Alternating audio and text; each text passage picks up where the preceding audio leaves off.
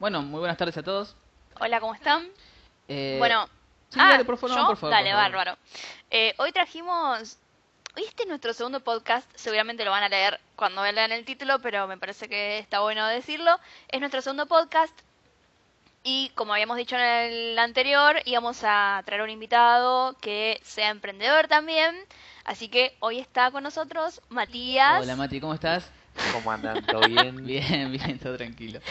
Bueno, Matías lo conocemos hace un montón, es eh, amigo mío, íbamos a la escuela juntos y demás, hasta hemos trabajado juntos, cosa de una empresa que no mencionaremos en el momento. Lamentable. Eh, y bueno, nada, eh, el hace... ¿Cuánto? ¿Un año? ¿Un año? y Un medio? año y tres meses y medio. Ah, impecable. Ah, impecable, me encanta que, bueno. tengan que, que tengas el cálculo. Sí, Increíble. sí. Bueno, los trajimos porque realmente está yendo bien y queremos que nos dé la fórmula mágica de todos sus su, su Su ganancia. éxito. Yo porque nada, tenés la concesionaria Ford ahora a cargo. Tal cual. Y porque tiene una Y- red de revendedores, eh, le- viste, eh, revendedores rubí como los de las... Si metés cuatro vendedores atrás mío, ya sos Un sistema plata, puro marketing. Esto, esto va a ser tachado, Sí, sí, obviamente. claramente, claramente. Eh, bueno, Mati, ¿querés contarnos un poquito de vos? Ay, qué mal. Pará, pará, él es el dueño de Almacén de Verduras. Claramente. Por favor, entren a su Instagram, arroba Almacén de Verduras. Ese mismo. Y el Facebook también es el Y el Facebook también. Y van a tener la mejor verdura de todo el condado. Mm, Mal, mal. Ah, totalmente, totalmente, totalmente. Sí, yo más que nada, hace un año y tres meses arranqué con el negocio. La receta mágica todavía no la tengo. Qué bueno. Hay, hay, hay días que se vende muy bien y hay días que no se vende nada. que Qué bueno que tengas la ¿no? receta porque terminaríamos acá el podcast, digamos, porque después no podemos enseñar más nada. Capaz que alguien que venga en la tercera tiene la receta. ¿no? Ah, y no sé. Bueno, más que nada, yo lo arranqué hace un año y tres meses, como había dicho anteriormente. De la nada, nunca en mi vida fui a una verdulería, ni tuve verdulería, ni tuve negocio de ningún tipo, tampoco. Bien. Y fue todo muy nuevo. Yo siempre laburé de vendedor en distintas ramas de, de vender productos, por así decirlo. ¿Fuiste vendedor rubí de una de un sitio piramidal también? Amatista. Muy bien. Muy bien, muy bien. Está sí, bien, está bien. básicamente laburé para gente que te hacía creer eso y, Bien. y después no te pagaba el sueldo. Ah, Pero bueno, bueno, eso nos- en otro nos podcast. pasó un poco a todos, digamos eso. Mal, mal. Pero bueno, eso fue un poco el, el por qué arranqué el emprendimiento. Laburaba, tenía un trabajo que eh, relativamente era bueno hasta que no me pagaban nunca el sueldo y la plata que tenía ahorrada la destiné a invertirlo en, en- en esto, que era un emprendimiento que era para arrancar barato. Yo tenía el local, pero no tenía la experiencia. Así que puse todos mis ahorros ahí junto a mi hermano, que también trabaja conmigo, y nos arriesgamos a ver qué podía llegar a pasar. Está bien, está bien. Está bueno eso que no arrancaste solo también. No, Viste, no, no, por no, ahí- arranqué con él. Él tampoco tenía experiencia, nunca había laburado, es más, fue su primer trabajo. Así que. Bien. Recontra, Re bien. recontra mal. Ese, ese dato no lo tenía. No, Muy jugado. está mal porque no pasó por un sistema piramidal, digamos. Quiero aclarar que el podcast no es sobre sistemas piramidales, pero nos parecen tan mierda que creo que está bueno que juguemos con ese sí. concepto. bueno, eh, así que arrancaste con eso. Y... Arranqué con eso. Arranqué muy, muy, muy de cero. Eh, me acuerdo que cuando abrí tenía en el local el mostrador, una heladera re chiquitita y 10 cajones. Muy bien. Bueno, bien. Lo pintaste, me imagino. Sí, obvio. No hablé de la instalación eléctrica, pero obvio. ¿Cómo fue tu primer... Upa, ¿cómo fue tu primer ida al mercado? Y fue fea, fea. Porque yo abrí la verdulería en febrero y no, no sé si la, la gente a lo mejor conocerá el mercado de concentración, pero hace mucho calor, mucho, mucho calor. y encima de que, que los precios no eran muy amigables, que digamos, me cociné vivo. Mal, mal, mal. Literal. Fuerza bajo del sol y los precios. Fue todo muy feo. Yo, muy feo. yo mm, lo vi a Matías un día. no- nosotros trabajamos en conjunto. Muchas veces yo le hago trabajos a él y él, y él nos provee a nosotros además de verduras. Em, un día le hice el trabajo. le ploteé su camioneta con la que reparte. Y vino acá al local. Y mientras yo estaba colocando el vinilo, creo que habrán sido 10 minutos. Lo llamaron como 35 señoras, las cuales todas, él conocía el nombre de todas y todas lo amaban además, porque es una persona muy amigable y eh, se sabía todos los precios, yo había calculado cuánto le costaba la naranja, la papa, y la lista de precios la tenía en la cabeza. Entonces, ¿eso es como una técnica adquirida o viene, viene de nacimiento? No, es práctica. Yo creo que al arrancar de cero, justamente, y tener que averiguar el precio de todo, cómo se vende, los márgenes de ganancia, y estar solo con mi hermano, como que estás obligado a saberlo. Bien. Claro. Yo creo que estás obligado a saberlo. Me acuerdo que la primera vez vos nos contaste que llegaste al local, la primera vez que ibas a abrir, y ya tenías gente en la puerta. Y todavía no, no habías puesto ni hecho propaganda, Sí. siquiera habías hecho más boca en boca y ya. Y ya tenías gente en la puerta y ni siquiera sabías cómo vender ni a qué precio Exacto, vender. me pasó eso. Había una señora en la puerta, yo descargué toda la mercadería en la puerta, eh, no tenía ni idea de cómo iba a acomodar los cajones, ni, ni dividido por color o la forma, nada, nada, nada, nada. Y llegó, y me acuerdo que entró y me pidió ajo y perejil. y yo el perejil se lo cobré, Ah, porque yo no sabía si se cobraba o no Bueno, pero el abuelo Héctor también te lo está cobrando. Ah, mirá vos que rapidón. Bueno, pero yo no sabía si se cobraba o no se cobraba. Entonces le, co- se lo cobré, como a mí me parecía, pues encima no había sacado un precio de nada. Y me miró y me dijo, ¿de verdad me vas a cobrar el perejil, nene? Así me dijo. ah, bien. Y no se lo cobré, pues me sentí re mal. Y así arrancó el negocio. Pará, yo te hago una pregunta. Cuando vos vas al mercado, ¿el perejil te lo venden? Sí, caro, muy caro. Bueno, entonces, señora, el perejil se cobra porque al chico... eh, lo- Pero me hizo sentir muy pagando. incómodo. Hay como una Obvio. cosa así de cultura de que no, no se cobra el perejil, pero Y- bueno, Claro. no, si vos lo estás pagando, viste, qué sé yo. Eh, por ahí puede ser alguna estrategia de te Que la gente lo deje en los comentarios. Ah, estaría bueno. A ver, ¿qué opinan? Eh, Esto sería un, un buen Sí, sí. mensaje para recibir eh, en la teleaudiencia. Hashtag yo pago el perejil. Hashtag yo pago perejil. Yo cuando voy a, voy a mencionar, porque esta es una verdulería competencia de, de acá al, al compañero, eh, que está en el barrio y que es emblema del barrio también, que es el abuelo Héctor. El abuelo Héctor te cobra el perejil. No lo quería decir. En sus verdulerías, donde ustedes van, ¿les cobran o no les cobran el perejil? Es, es clave. Es clave, es clave, es clave. Es clave y más para hacerlo trending topic. Trending topic. Mañana ya. Y, Mañana pero lo bueno en, en es Twitter, que, que no tenemos, pero... lo bueno igualmente es que la señora no se lo cobré y sigue viniendo igual. Muy bien. bien, bien. Fue la primera clienta. Igual cada vez que viene se lo digo. Vos fuiste la primera clienta. Mirá. Bueno, Ey, bien. hay eso, que- eso está bueno. eso está bueno ¿Cómo te que lo llevas con la gente? Ahí Re bien. ¿Está Re bueno bien. interactuar o sos medio seco trabajando? No, no, no, nada que ver. Es más, eh, hay música siempre en el local eh, y a la gente la le metemos un poco de alegría. Ah, bien. Te bien. pregunto, Hay veces que llegamos a bailar con los clientes. la Bueno, música, bueno. la música, ¿qué estilo es? ¿O es, va variando, depende del día? Varía, varía. De... Qué bueno eso, porque viste sí. que a veces llegas al negocio y te está escuchando un, no sé, un reggaetón que no te gusta o... No, yo trato de algunos temas no ponerlos. Bien, Pues son un poco fuertes. está bien. Está bien. Ten- No, ¿hay sí. una playlist específica Sí. para el almacén de Sí, verduras? la tengo lista, la tengo lista. Sí. Ey, muy es lo bien, primero que hago cuando entro al local. Prendo el parlante, lo conecto a Bluetooth y pongo la play. me encanta, Bueno, me bueno, encanta ese La podemos compartir la playlist Sí, obvio. para la gente. Obvio. bueno. Es muy bueno. Está bueno porque siento que estoy comprando un almacén de verduras. Eh, bueno, cuestiones. Eh, Ah, eh, perdón, quiero hablar de esto porque me parece un detalle importante. Eh, algo que estuvo bueno desde el principio es que vos eh, aclarabas en todas las publicaciones que hacías o a la gente y demás que hacías envíos a domicilio. Y por ahí eso en una verdulería o en un local más o menos chico es, es como medio extraño porque uno no, no lo contempla, no llama por teléfono y dice, che, me mandó un kilo de cebolla. ¿Me entendés? Está como está más acostumbrado a comprar helado de esa manera Mal. que comprar verduras. Sí, eso en realidad surgió por, bueno, es un negocio de barrio y muchas veces el barrio no responde de la misma manera, eh, ahora dejando la joda de, de un lado, no responde de la misma manera a lo mejor que un negocio céntrico o en otro lugar donde hay mucha más eh, gente viviendo, Totalmente. gente paseando, gente Totalmente. moviéndose.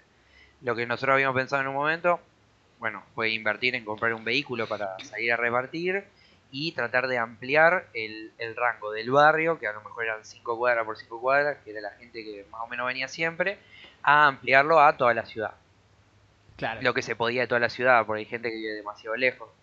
Eh, entonces los mismos precios nosotros manejábamos la verdulería con los precios del barrio, digamos, lo traspasamos a todos lados. Al centro, a Chesortu, que a lo mejor son caros, Avenida Pellegrini, que a lo mejor son caros, y la gente notaba esa diferencia. Entonces eh, se empezó a hacer cada vez más grande el tema de los, de los pedidos.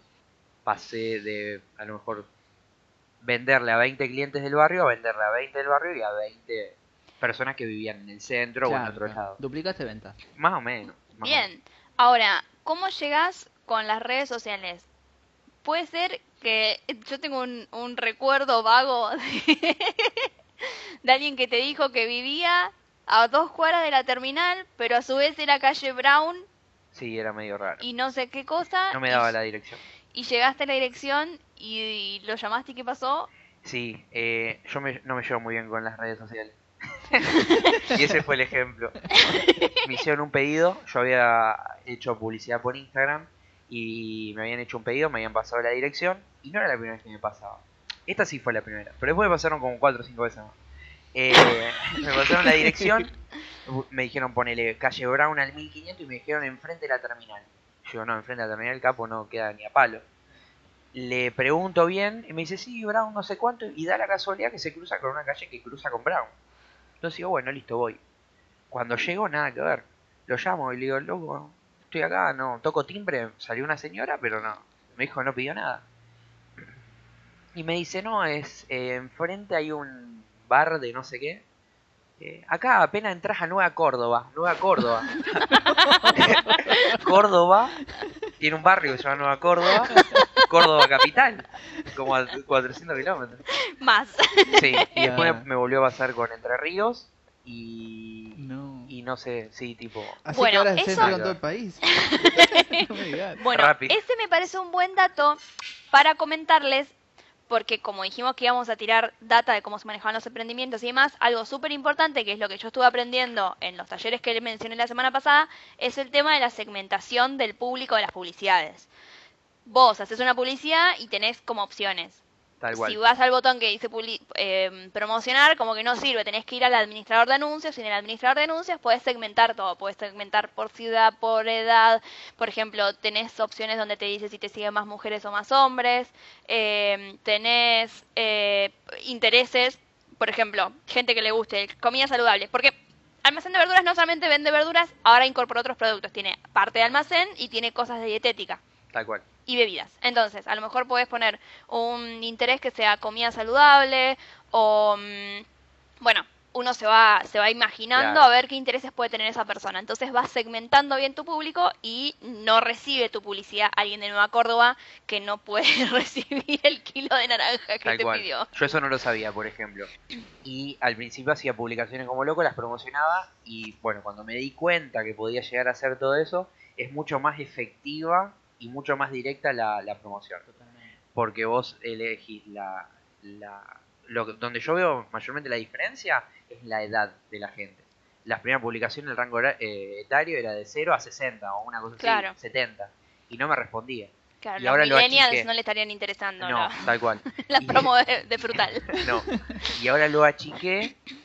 Bueno, y sí, responde de otra manera totalmente distinta. Claro, y el sumarle otros productos, fotos, precios y todas esas cosas también también ayuda mucho a la, a la publicidad. Claro, se hace un buen análisis de venta, eso ap- apuntamos. Ver qué se vende, a qué tipo de personas se vende y, bueno, tratar... Y que no hace falta de contratar un profesional, digamos, podés encontrar un montón de tutoriales No, en- en montones de, de redes, no sé, desde YouTube hasta Instagram. En Instagram hay un montón de gente que hace asesoramiento, Sí. o sea, podés pagar un asesoramiento personalizado, podés pagar un curso o podés empezar a investigar y bucear y bucear y bucear hasta que das con la respuesta clave. Tal cual. Yo- Obviamente todo tiene diferentes costos. Sí, obvio. Y las publicaciones mismas.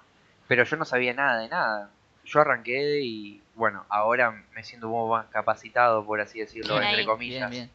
pero apenas arranqué es mucho, por así decirlo, pérdida de tiempo para aprender en todo sentido, no solamente en las redes sociales, cómo tratar al cliente, qué producto comprar para tener un margen mayor de ganancia o qué producto es mejor que otro. Claro, que por ahí son cosas que se toman que, que están como de más, o que están, es, es obvio, sé cómo se usa Tal cual. Instagram, sé cómo se usa Facebook, ¿me Tal entendés? cual. Como que uno da totalmente por obvio y es muy importante Sí, sumergirse un poquito en eso y ver cómo funciona. Y uno lo empieza a ver cuando, cuando agarra un poco de experiencia en lo que es el emprendimiento, que lo tiene que manejar uno y es el principal cambio entre un emprendimiento y un trabajo en relación de dependencia. Porque en el trabajo de relación de dependencia, básicamente solamente tenés que abocarte a tu tarea y ya está todo dado, o todo dicho, por así decirlo. Claro. Y en el emprendimiento no. Si no te abocas vos o no lo haces vos, es muy probable No, que no te vaya de la misma manera. Depende del trabajo que tengas y qué relación tengas con tu trabajo. Cuando llegas a tu casa, o sea, te olvidas de eso y ya está. Pero a nosotros con Juli nos pasa que por la noche eran las las 9 de la noche, 10 de la noche, estábamos cenando, nos pusimos a jugar a la Xbox y mientras estábamos jugando íbamos diciendo, bueno, mañana las cintitas estas que hay que hacer las empezamos a hacer primero, mientras vos estás haciendo tal cosa, yo hago tal otra y, y estábamos eh, muy exte- extendidos del horario laboral. Sí, obvio. Eh, y Juli se iba a poner a hacer un diseño y me dice, yo me iba a sentar a hacer un diseño en realidad y Juli me dice, no, no, te- no hay que sentarse hasta ahora porque ya pasó el horario laboral, es como ponerse un límite.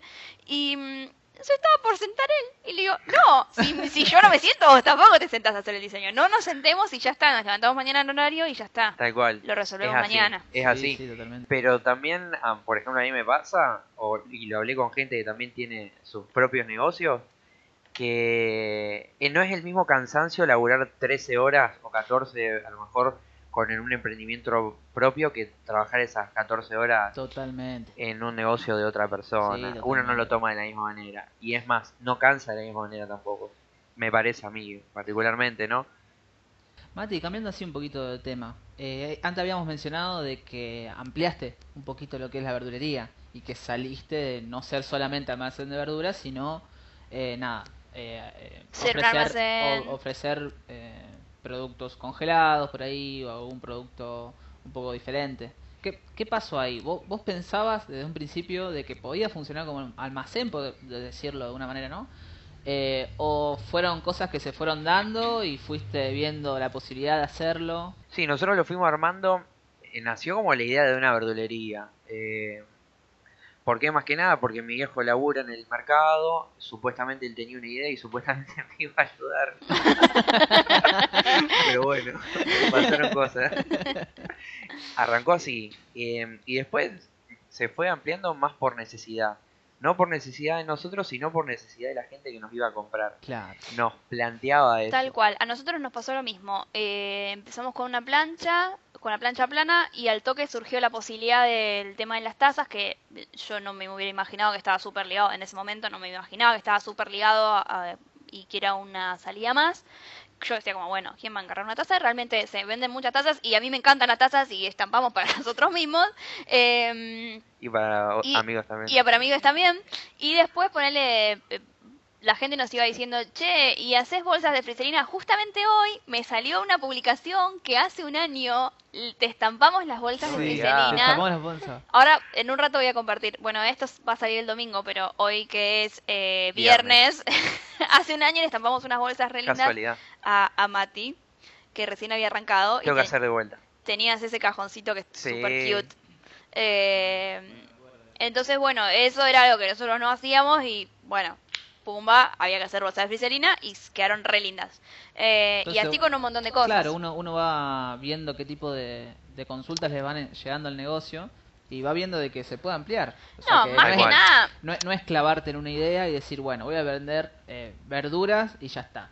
No. De- y no vender bananas, por ejemplo. Tal cual. no, más que nada, porque aparte uno, eh, no, a cambiar la idea del emprendimiento no significa que fracase o modificarlo no significa que fracase porque hay gente que tiene esa idea en la cabeza como que bueno tengo que hacer esto bueno no si no va no va y si tenés que poner otra cosa bueno hay que complementarlo uno tiene que podés recontramar tu espacio y, y amar solamente vender verduras pero bueno si es necesario hay que hacerlo No, y no obvio. está mal Obvio. Sí, nosotros no teníamos eh, la idea de, de- de agregar nada. Nos dimos cuenta de que a lo mejor el local nos quedaba un poco grande para que solamente sea verduras o, o verdulería, por así decirlo. Y la gente venía y nos pedía tal cosa, tal otra. Eh, algo para tomar, una bebida, producto de dietética, por ejemplo. Y ahora lo ampliamos y ya nos quedó chico. Ya Claro. no- el espacio no es el mismo. ya no nos entra nada, nada. claro Eh, pero todo se dio así. Y hoy la persona que viene, que muchas veces es siempre la misma a lo mejor, a veces. eh, y hoy se lleva todo. No solamente la, para hacerse una ensalada o una fruta o algo. Se lleva todo. Claro, claro, claro. Che, cerrando así un poquito para que no se haga tan extenso, eh, nos faltaría hablar un poquito de qué pasó en la cuarentena. O sea, cómo te agarró esto. Eh, bueno, seguramente muchos ya, ya se habrán dado cuenta, pero Matías era uno de los negocios esenciales, así que él no tuvo que cerrar obligatoriamente, ¿está? Por eso.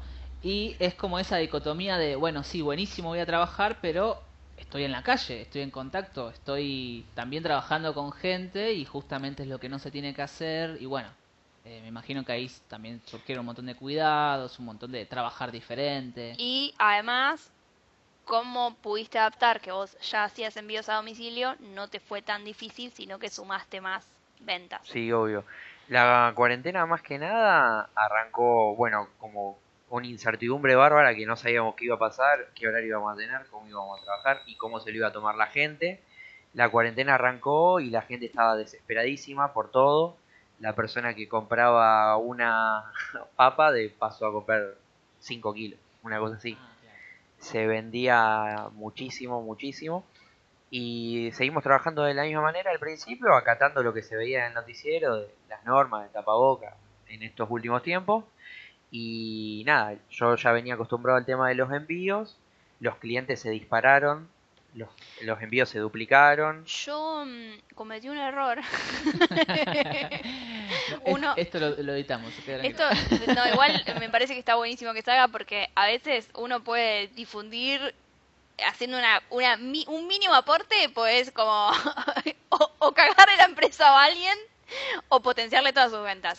Yo estoy en varios grupos de Facebook con temáticas muy diversas y estaba en un grupo de mujeres de acá de la ciudad y alguien preguntó sobre qué, qué emprendimientos surgió otra movida aparte en, en- en todo este tiempo sobre, bueno, a ver, Don, voy a decir una marca, Don Coto eh, o Don Carrefour y no tiene problema en si le reduce un poquito la cantidad de gente. Ahora, eh, Don Matías, Don Almacén de Verduras y Don Nerry Lemon sí le, le modifica toda su rutina a ver eh, estar en esta situación y que se le reduzcan las ventas. O sea, esto puede o detonar un negocio o, bueno, lanzarlo. a- potenciarlo claro, potenciarlo. Es como un momento súper clave. Entonces, eh, surgió toda esta idea de, bueno, vamos a, a comprar a gente que sea emprendedora, a gente que tenga su negocio de barrio, porque nos parecía que era el momento donde nos teníamos que dar la mano entre todos, bueno, el codo, entre todos. Y eh, me meto en este grupo, alguien comenta y pregunta sobre emprendedores que hagan envíos y a mí se me ocurre poner el número de Matías en esa publicación. Y puse, tengo un amigo que tiene productos de almacén y que tiene verdulería y hace envío a domicilio. Esa fue la palabra clave. Sí, me empezaron a llegar muchos mensajes. Porque la gente muchas veces no se- eh, estaba mi número de teléfono, ¿no? En Instagram. Entonces me empezaron a aparecer fotos de, de perfil de WhatsApp de gente que me hablaba y me ponía. Hola, me dijeron que haces envíos. Hola, vendés verduras. Como, como que me estaban respiando. Y yo, ¿y esta gente quién es? Y nada, eh, les empiezo a responder, obviamente, porque hago eso. Y un día le llegó un pedido a acá los chicos. Y digo, sí, ahora tengo como cuatro pedidos acá porque me están llamando mucho de tal barrio. Y en ese momento Bianca hace una cara así como. re y me dice, no, pues yo puse tu número un grupo de un barrio, que no sé qué. Todos los nombres, Toda la gente vivía a tres cuadras de diferencia.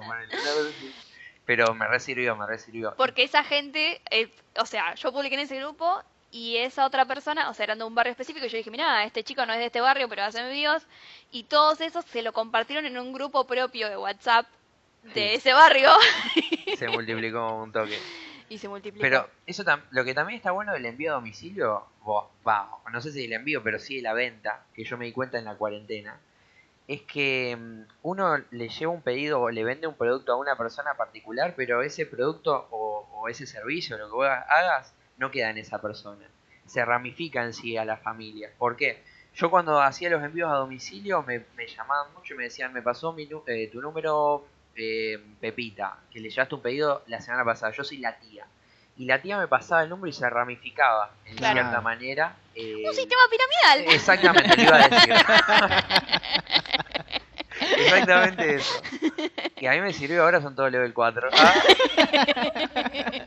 No, pero a mí me re sirvió y la gente en sí también le sirvió porque, ah, yo tengo un conocido o el chico que me trajo verdura la vez pasada te puede llevar a vos.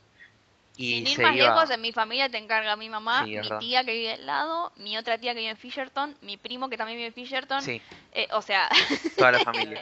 Si ahora otra sucursal le tengo una placa conmemorativa. Pero bueno, qué sé yo, se fue dando así también la cuarentena. Hay mucha gente que me sigue pidiendo y hay mucha otra que solamente lo hizo por necesidad en el momento donde no se podía salir a la calle. Y después, bueno, siguieron comprando en su... y algo que Lugares. yo eh, remarco de que te llegue el pedido a domicilio. A mí no, no había cosa que me moleste más que hacer la cola en la verdulería, tener que cargar con todo, porque encima, o sea, ponele, el- la promo de verduras es un kilo siempre. Tenés que traer, ponele que es comprar surtido, tenés que comprar un kilo de naranja, un kilo de esto, un kilo. Y cuando querés cargar todo eso para volver a tu casa, te querés cortar las piernas y decir, por favor, llévenme. Mal. Entonces es la gloria. Yo No, lo súper, súper, súper recomiendo porque no voy más, no voy más a la verdulería. gané un cliente. Pero, no, y aparte de eso, nosotros, por ejemplo, en el Instagram tenemos promociones o bolsones que, que tienen hasta 8 o 10 kilos de mercadería. Claro. Y son heavy. Yo los llevo en un cajón y, y la gente no los puede cargar. Yo directamente se lo dejo arriba de la mesa o adentro de la casa. ¿Dejamos tu número en este podcast? Ya estoy acostumbrado a eso. Eh, yo lo dejaría porque está escuchando gente de Ramallo. Y capaz está muy interesada en que vos le lleves. Hasta Nueva Córdoba llego. Perfecto. Bueno, Mati, la verdad que buenísimo, buenísimo el podcast. Eh, creo que. Nada, se entendió muchísimo todas las cosas que hiciste. ¿Querés agregar algo más? No, nada. Solamente el Instagram es almacén de verduras. No hacemos publicidad, perdón. Ay, bueno, y dejo el librito si algún negocio piramidal se surge. Más que nada se mueve todo por ahí. Eh, y nada, qué sé yo. Cualquier duda, consulta, me escriben por ahí. Dale, buenísimo.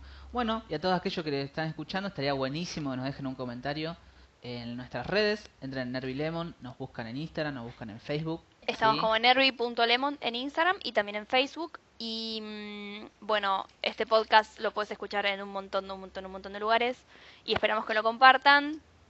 Y también invitamos, si alguien se copa, para la tercera edición, si hay algún emprendedor que está escuchando y se quiere copar a contar su experiencia y que metamos algunos tips sobre supervivencia de tu negocio en la cuarentena, me parece que sería súper atinado que nos escriban. Y estaría buenísimo que nos dejen en un comentario tres cositas.